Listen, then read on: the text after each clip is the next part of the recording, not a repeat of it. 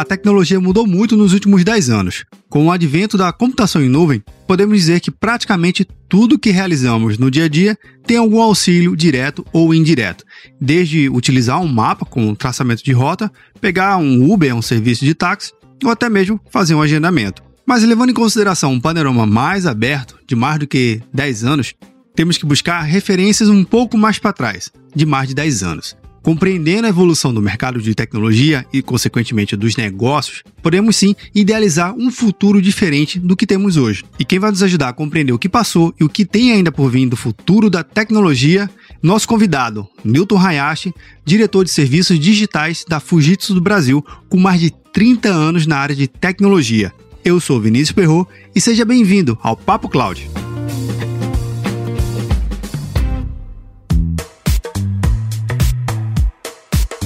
Enquanto você ouve o nosso episódio, que tal deixar um comentário e uma avaliação no seu agregador preferido? Assim, podemos saber se você tem gostado de cada programa e podemos melhorar mais e mais.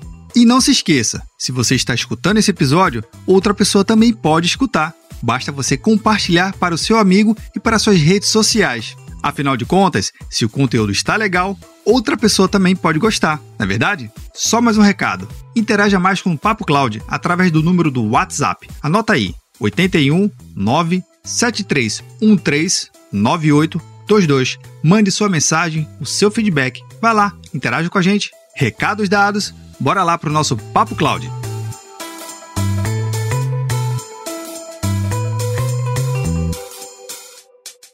Mestre, eu queria agradecer muito a sua presença aqui no, no Papo Cloud. Mestre Newton, queria que você se apresentasse, por favor. Tentando resumir aqui em alguns segundos aí a minha, minha trajetória, né? Mas assim, é, eu comecei a trabalhar em 1986, eu tinha na época 16 anos ainda, nem estava na faculdade. Meu pai tinha uma fábrica na época, e aí na fábrica ele comprou um computador, um PC XT na época, que era assim o, o que tinha de melhor, né? Então, assim, era um computador para a fábrica inteira e eu ficava lá operando o computador, que eu já gostava de sair e tal. Aí no ano seguinte entrei na faculdade, é, eu entrei na, eu fiz faculdade na PUC de São Paulo, curso de Ciências da Computação. Foi a segunda turma do curso, eu estava começando naquela época, era 1987, então Nossa. então faz tempo, né? E aí no, no, no, último ano da faculdade, em 1990, eu fiz um estágio de uns seis meses no IPT, na, aqui na, na USP, né? E depois disso é, eu entrei na Fujitsu como trainee. Aí, na época, eu fui contratado para dar suporte de, de sistema operacional dos mainframes da Fujitsu, que a gente comercializava, a gente oferecia aqui no mercado, né? E aí, de lá para cá, passei por várias áreas empresas, já, já tive a oportunidade de fazer várias coisas, trabalhar com diversas pessoas, diversas áreas. É, eu já fui responsável pelo marketing aqui por três anos. É, também fiz a parte de, de novos negócios aqui no, no Brasil e na América do Sul. A gente chegou a trazer para o Brasil, a gente criou uma, uma estrutura de cloud mais ou menos uns 10 anos atrás. Na época, assim, foi uma coisa bem é, disruptiva assim, para nós aqui. Né?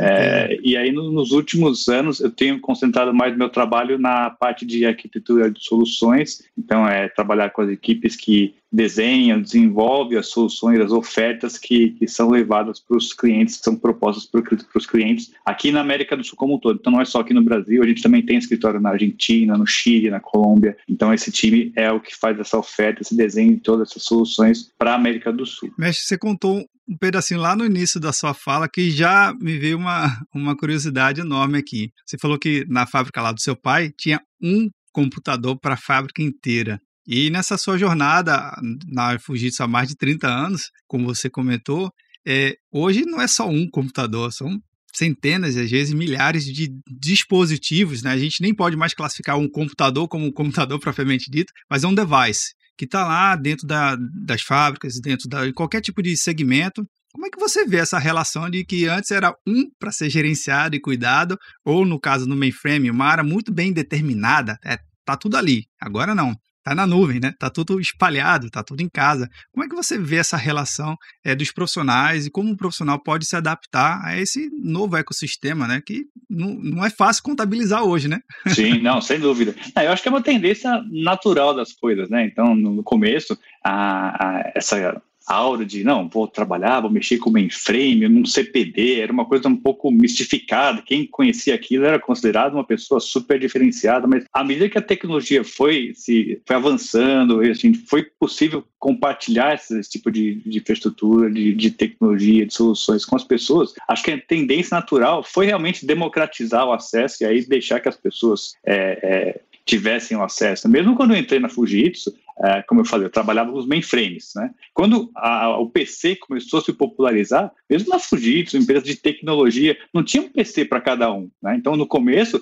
eram alguns PCs que eram compartilhados, você tinha que marcar a hora, vai lá, então tinha uma agendinha, ó, dá umas duas é a pessoa A, das duas às três é outra pessoa. Mas, assim, naturalmente, à medida que a tecnologia foi avançando e barateando também, né? Então, a gente começou a ter mais computadores, é, mais pessoas, aí chegou o momento que cada um tinha o seu, e aí a coisa foi naturalmente avançando. Né? Então, hoje não é só um computador, você tem um computador, você tem dois smartphones. Então, é, acho que a tendência natural da tecnologia, à medida que ela vai avançando e também vai é, barateando, ela acaba se popularizando. Né? Acho que ainda tem um, um longo caminho para percorrer, se a gente for aí na, na, sei lá, na periferia aí das grandes cidades. Assim, tem muita gente que ainda não tem acesso, infelizmente, a essa, essas tecnologias, essas soluções, ainda mais em época de pandemia, que assim, o acesso à internet é tão importante, né? Você vê aí na questão da educação, quantas crianças estão sem acesso à, escola por conta da, da falta desses recursos, né? Então, eu acho que é um caminho que tem muito a progredir, já avançou bastante,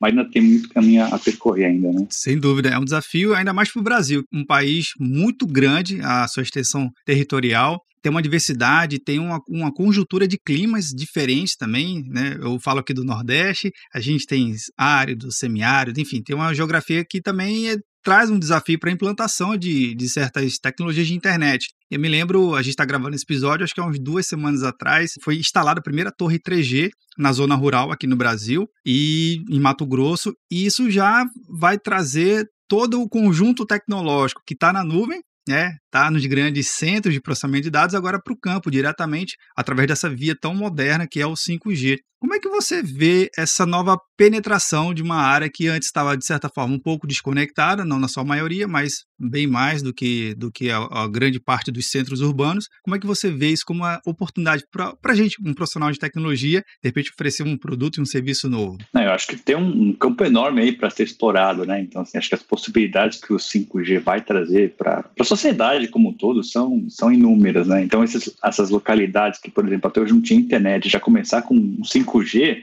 vai ser uma coisa assim muito, muito interessante de ver o que a, a mudança que vai acontecer na, na vida das pessoas. Né? Então, a, a, o potencial de, de, melhoria, de mudança para cada um dos cidadãos ali é, é muito grande. Então, eu vejo assim, com muito bons olhos. Eu espero que a coisa não demore para acontecer. Né? A gente vê que é, lá fora a coisa já está bem mais avançada, né? mas eu espero que a gente possa acompanhar num ritmo não tão lento e que isso chegue o mais rápido possível para todo mundo. Né? Assim, é, é, é, o futuro. Assim, a gente não pode ficar para trás nesse, nesse campo. Né? Com certeza. E você comentou também que barateando a tecnologia propicia mais acesso. Na verdade, você consegue trazer mais consumidores em geral, né, de produtos e serviços nesse meio digital que a gente vive hoje. Mestre, uma coisa que eu acho que é importante a gente, a gente tentar fazer um paralelo aqui, já que você trabalha numa empresa que é muito tradicional nas suas relações, na sua conjuntura de trabalho. E até eu vou fazer uma licença poética aqui. Eu vi uma postagem no Instagram da, da Fujitsu. Lá é o Fujitsu Underline BR, que eu vou botar a descrição aqui no episódio, que fala justamente sobre o samurai de coração, né? Que a Fujitsu sempre busca fazer uma aliança com parceiros, né? Não simplesmente uma relação comercial, mas uma aliança duradoura. E traz alguns pilares, né? De honra, coragem, lealdade. Como é que você vê essa, essa cultura de uma empresa japonesa. Aqui no Brasil, na América Latina, o brasileiro tem outros valores. Como é que você vê a relação comercial aqui no Brasil, né? E os profissionais que a, as seguem? Ah, é uma pergunta bem, bem interessante nisso. É, é assim, os japoneses têm, têm uma, uma aura de ser um pouco muito educado, muito ordeiro, muito pacato. E assim, era uma curiosidade que eu tinha quando eu entrei na Fujitsu, né? Porque eu estava ali começando minha carreira. Embora eu tenha uma descendência japonesa, eu não tinha experiência de ter trabalhado numa empresa que vem do Japão. Então, é, acho que a minha primeira reação no primeiro dia de trabalho, eu lembro até hoje, assim, o padrão dos móveis lembrava muito um, um local japonês mesmo, sabe? Madeira bem delicada, os, os, as divisórias. Parecia realmente que eu estava no escritório dentro do Japão. E era uma coisa que me chamou muito a atenção. Né? Agora, um ponto em comum que às vezes eu vejo entre, entre, os brasileiros e os japoneses é um feedback que eu recebi até de alguns colegas de, de, outros países, depois que eles também tiveram contato com algumas pessoas aqui no Brasil. Né? É, é, é a dificuldade de falar não. Então, a, a gente faz uma, uma apresentação para um, uma pessoa, fala lá o que a gente quer propor. No final, a gente pergunta né, se tem interesse, se foi legal. E se for um brasileiro ou um japonês, provavelmente ele vai falar que teve interesse, mesmo que isso não seja tão verdade. É, assim, até para não ficar muito chato, ah, bom, vou falar não ali na, na, cara da pessoa, vou falar que não interessa. Não, você fala um talvez, você fala um sim, mas não necessariamente isso é 100% verdade. Sim, não é que isso é ruim, isso é bom, isso é uma característica do, do povo, né? É, e aí, esse pessoal que me deu esse feedback também comentou aqui, por exemplo, nos Estados Unidos, na Alemanha, o pessoal é direto. Ah, e aí, tem interesse? Não. Beleza, ok, vamos tocar a vida, vamos para o próximo. Né? Então, é, é, uma diferença é, entre essas, essa, é, o americano americano e o alemão com relação aos brasileiros, japoneses. Uma coisa que eu achei bem, bem interessante. Né? E como é que você vê essa nova geração, né? Os profissionais que já nasceram na nuvem, propriamente dito. Como é que você vê a, a capacidade deles de observação, de realmente entender o propósito do que por que ele está lá e ele entregar, estudar essas, esse conjunto de tecnologia que é avassalador eu digo que a gente tem que andar com tampa da caneta Bic apertada no F5 todos os dias, porque tem, em nuvem está sempre se atualizando, é um refresh constante. Há um tempo atrás, basicamente era aquele hardware, aquele equipamento e tudo que estava lá, o conhecimento estava lá, ou no manual ou com o próprio equipamento. Como é que você vê essa relação desse novo profissional já na nuvem? É, eu acho que pelo fato deles já terem realmente nascido, crescido, se desenvolvido na nuvem, a visão deles é bem diferente. Né? Então, assim, é, é uma questão de ter ali a informação, o máximo de informação possível, mas ao mesmo tempo também ser bastante imediatista no sentido de ter a resposta ali rapidamente. Então, ele não fica esperando alguém procurar, alguém pesquisar, ele quer a informação ali, a resposta de forma mais rápida possível imediata. Né? Então, é, esse é, uma, é um desafio, acho que para as empresas também, para conseguirem atrair esses profissionais para trabalhar e ficar um tempo e contribuir com a empresa, que tipo de, infraestrutura, que tipo de solução, que tipo de ambiente de trabalho, o que, que você vai oferecer para esses profissionais para que eles também é, se sintam atraídos pela sua empresa e venham trabalhar com você. Porque se você não passa isso, você vai ter uma dificuldade enorme de contratar pessoas boas, né? Porque não adianta. Essa é a realidade. Não adianta brigar com ela, achar que você vai contratar ou vai encontrar pessoas com outros perfis. Não, e essa é a, é a realidade que está posta e você tem que aceitar e buscar qual a melhor forma de atrair esses profissionais. Então, a visão deles, a, a velocidade de raciocínio, a capacidade de entendimento é, é muito mais rápido. A velocidade, eu acho que está um clique de distância, né? Da resposta que Exato. ele quer. ele entra em um site lá no Google, dá uma googada e está lá, em tese, a informação que ele precisa. Mas eu acho que a gente tem que fazer um equilíbrio, né? Eu acho que a gente falando um ponto importante entre a senioridade né, de pessoas que já viveram esse essa estrada e a galera mais nova que está aqui com aquela gana de entregar, de ver acontecer, de ver o resultado, porque nem sempre a resposta que a gente recebe de um clique de distância é a resposta que vai favorecer a, a um projeto de curto, médio e longo prazo. Né? Ele só é uma resposta ali que enfim, é uma porta de entrada. Você vê eh, a importância também dos mais seniors, né? Nessa conjuntura da formação desse novo profissional? Sim, não, é bastante importante. Assim, eu já participei de alguns processos seletivos aí de buscar profissionais, entrevistar pessoas. É, a gente tem que tomar bastante cuidado, porque ó, o, o, jeito que alguns deles, é, eu já conversei com alguns deles, parecia que ele, ele, já queria ser o presidente da empresa no primeiro dia de trabalho. Então, assim, existe essa questão da, da cabeça deles pensar de uma, uma, forma diferente, uma forma muito mais ágil, mas tem que haver essa, essa mescla entre a experiência e a juventude para que você consiga uma mistura que tenha um bom resultado no final. Né? Então, não pode ser nem só as pessoas é, mais sêniores e nem só as pessoas mais, mais jovens. Tem que ter uma, uma mescla. E esse acho que é um dos grandes desafios quando você vai buscar também profissionais para a empresa. Né? De fato, buscar o equilíbrio, né? Eu acho que ter o equilíbrio é, é a essência de tudo. Mestre, uma coisa que eu estava lembrando aqui, e até um pouco saudosismo, é quando eu acessei a internet pela primeira vez, lá em 98, não é tão velho assim, mas enfim, considerando aos 5G de hoje, é uma, é uma tecnologia muito do passado. Eu fiquei surpreendido, né? Falei, caramba, internet, o que, que é isso?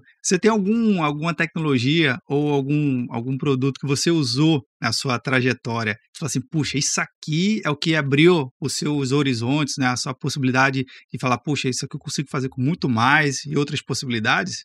Bom, tem essa, essa questão da internet, sim, que você comentou. Eu também lembro a primeira vez que, que eu acessei ali, acesso via modem, fazia aquele barulhinho quando você conectava. É, assim, nas primeiras vezes que eu acessei, eu fiquei maravilhado, porque você podia ter acesso ali a um, a um monte de informações que antes não era possível, né? Então, aquilo ali realmente foi um, um divisor de águas, né? Mas em termos de soluções, de, de, coisas que realmente fizeram diferença, que eu, que eu vi que aquilo ali podia ser uma, uma, uma diferença na, na, na minha vida, olha, eu acho que a, a, internet foi um dos principais, mas a primeira vez que eu também acessei uma, um ambiente de cloud foi uma coisa que eu também achei muito, muito diferente do que eu tinha feito até antes, porque era sempre aquela questão de eu estou aqui, eu estou tocando no equipamento, eu sei o que eu estou fazendo, tá, tá aqui ao alcance da minha mão. E quando eu acessei um ambiente que não estava realmente ali na minha frente, estava num lugar que eu não sabia onde estava, não estava ali no alcance da minha visão, mas que também me dava a capacidade de processamento, a capacidade de, de, de computacional, foi algo que eu assim, mexeu muito comigo também, porque foi uma coisa que eu falei, pô, que outras coisas dá para fazer a partir daqui, né? Porque você sai um pouco dessa necessidade de ter ali um, um, equipamento, uma coisa física na sua frente, e você passa a ter também, da mesma forma que a internet te democratiza o acesso à informação de várias formas, a cloud também acaba democratizando o acesso à infraestrutura. Né? Então você não precisa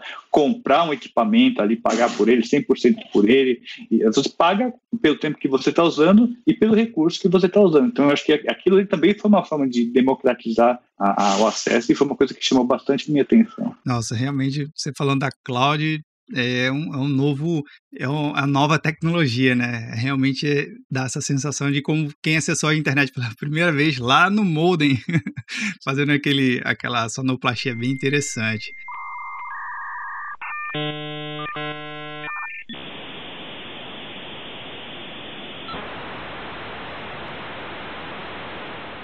Mexe fazendo já um shift aqui para para a área de negócios, o B2B, né? Como é que você vê a sua percepção dos gestores, o tomador de decisão nessa evolução? Tá, ele está mais capacitado, ele está mais direcionado ao gestor de tecnologia, ele está mais conectado hoje à área de negócio ou ainda a gente vive aquela, aquela historinha né, de que tecnologia tem que estar conectada a negócio? Isso é mito, é verdade, você consegue ver que a maturidade do, dos gestores brasileiros de TI estão mais à frente, a gente ainda tem uma estrada um pouco longa. Fala um pouco desse cenário que você convive no dia a dia com a sua equipe. Não, o gestor de, de TI, ele realmente ele, ele desenvolveu muito, ele avançou muito, então não é como era antigamente. Então hoje, da mesma forma que a, a gente falou agora um pouco, a internet democratizou a informação, isso faz parte do processo. Então hoje, o gestor de internet, é, da, desculpa, o gestor de TI, ele tem acesso a, a, informações de várias empresas, vários fornecedores, várias soluções. Então, quando a gente chega para conversar com alguém, é, falar de uma proposta, de uma oportunidade, de alguma necessidade,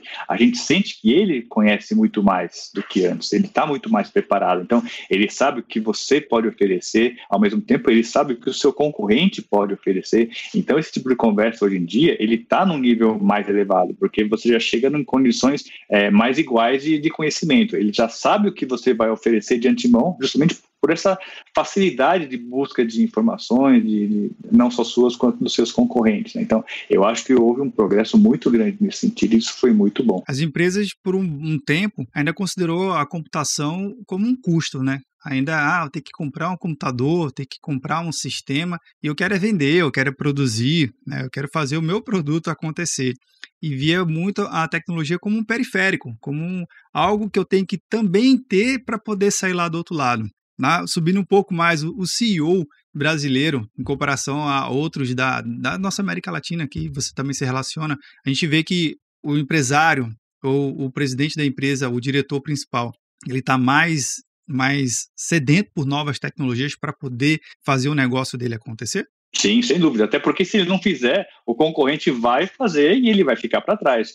Então, essa corrida, ela, assim, a cada dia que passa, ela fica mais acirrada, né? Então, é, é do interesse do próprio CEO, da, dos, dos, clientes, das empresas, entender quais as alternativas, quais soluções que o mercado está oferecendo e trazer para dentro da, das suas empresas. Então, nesse ponto, esse relacionamento entre é, cliente, fornecedor, é super importante esse, esse, esse approach, a gente chama de co-creation, né? Então, é, não existe uma solução pronta que alguém definiu e vai lá e instala. Você tem que conversar com o cliente, é, o fornecedor, o cliente, conversando juntos, eles vão chegar na conclusão de qual é a solução que mais se encaixa naquela necessidade e vão adotar e vão implementar. Então, essa, essa busca por esse tipo de solução vem aumentando cada vez mais. Você, é só pegando o gancho, você comentou da, do, da, que a TI era vista como um custo, né? Teve uma ocasião que eu lembro que um cliente nosso, é, ele tinha um projeto que ele precisava, ele queria substituir todos os terminais de ponto de venda da empresa dele. E eram milhares de equipamentos, né? E, e uma, é, uma, uma, uma, certa resistência da alta cúpula de investir, porque aquilo era considerado um custo. Mas como é que ele conseguiu convencer? Ele conseguiu convencer a partir da hora que ele falou: olha, cada centavo que entra nessa empresa passa por um equipamento desse. Então, vocês vão continuar trabalhando com esses equipamentos obsoletos, que aí eles vão fazer a diferença se a gente vai conseguir vender ou não. Com esse argumento ele conseguiu convencer. Nossa, realmente é um excelente argumento. Eu já dei um Ctrl-C, Ctrl-V nesse aqui, já vou usar. de fato, é uma história, é uma história que conecta, né? Conecta a dor do, da presidência, né? a dor da diretoria aqui se ele não está conseguindo perceber que aquele equipamento tem alguns benefícios, porque eu acho que a gente que é da área de tecnologia, a gente gosta muito da especificação técnica, de ver o produto, de ver a solução. É, é, uma, é um gosto legal, é, assim, é um hobby, né? É, usando assim, é um vício bom, porque a gente gosta realmente de entender qual é o barramento, mas o cara de negócio ele não quer saber disso, ele quer saber o, o output, o, o, que que aquilo ali vai me trazer, ou no caso o outcome, né? O que que aquilo ali vai me trazer de benefícios concretos para o negócio, né? Deixa o pessoal curtir aí a tecnologia, mas você vê ainda que existe muito profissional voltado para querer saber da solução em si, do, do produto, não do, do negócio? Tem ainda muito disso? Não, ainda existe, né? Assim, as pessoas que são mais ali da, da TI raiz, vamos dizer assim, né? assim, é, tem, tem sempre esse interesse de saber o detalhe da configuração, de que componente que tem. Então, para alguns clientes, existe a discussão, para essa solução aqui, eu vou oferecer o, a CPU desse modelo daquele modelo. Então, esse tipo de discussão ainda existe, tá? Não, não sumiu. Mas o que a gente nota é que cada vez mais a, a, as pessoas buscam, os clientes buscam entender na solução como um todo, né? O que, que aquilo ali vai trazer de benefício, se aquilo vai atender a demanda como um todo, e não porque aquilo ali tem a, a o melhor componente em termos de, de, CPU, ou que tem mais memória, ou que tem mais espaço em disco. É, é, a solução como um todo, aquilo ali é que faz diferença. Porque no final das contas, se você compra a solução e ela não trouxer o resultado que é esperado, independente de CPU, de que, de que memória você tem, é ele que vai sofrer. Então ele precisa ter a certeza, antes de mais nada, que aquela solução vai atender à necessidade dele. Perfeito, bem, bem colocado. Mas fazendo até um, um paralelo aqui na, na história.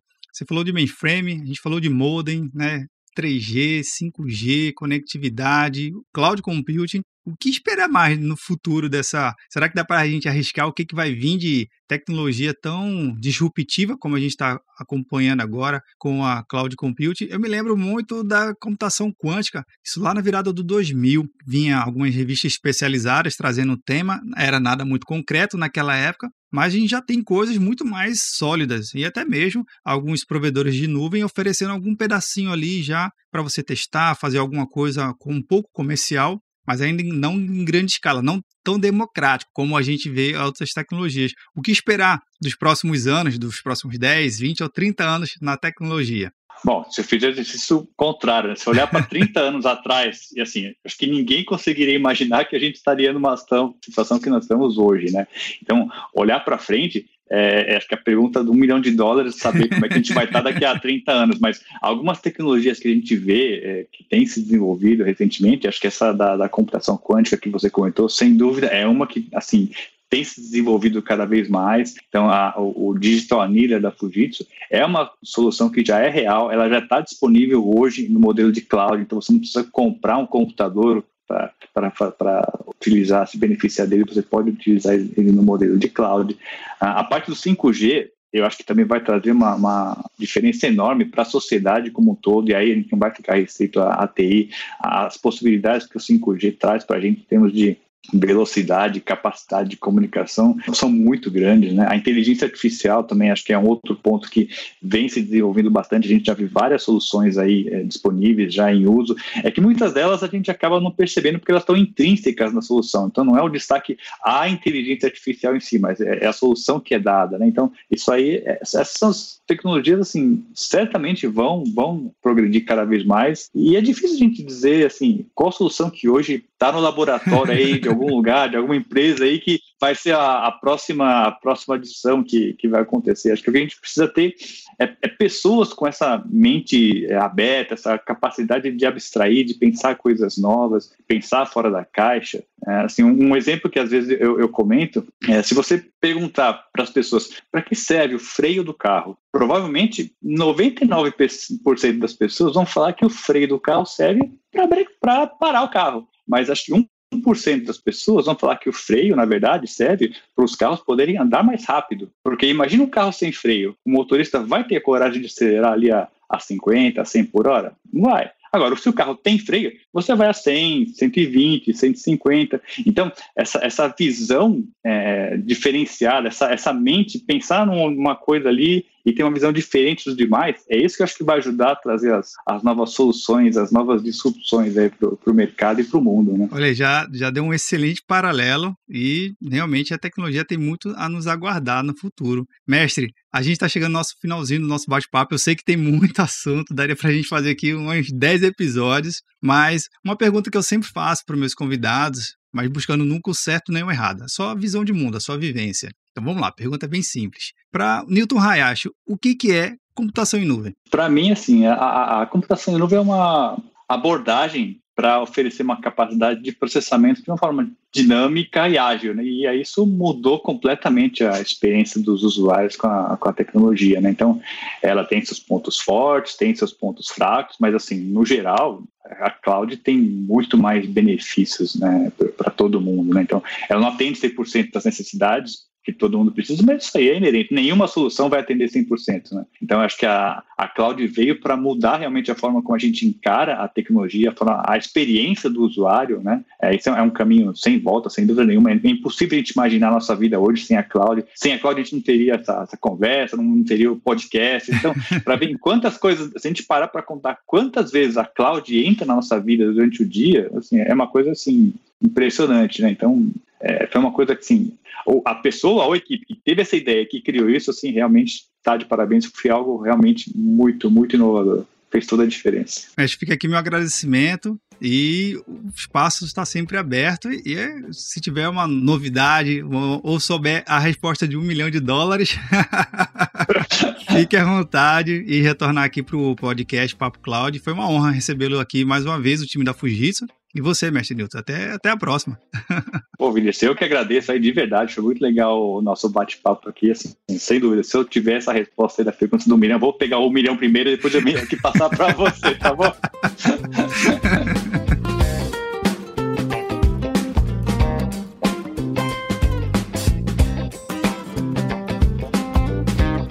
Aí, o que, você achou do bate-papo? Olha só, Nilton Reage compartilhou muitos insights incríveis, falando um pouco mais sobre a evolução do mercado, as tecnologias e, óbvio, uma baita oportunidade de conhecer um pouco mais da Fujitsu, uma empresa global tão presente no nosso dia a dia. E eu faço um convite a você. Gostou do episódio? Compartilhe nas suas redes sociais e com seus amigos. Ah, e mande um feedback aqui pra gente no nosso WhatsApp. Anota aí: 81 973 13 9822. E aí, Tá na nuvem?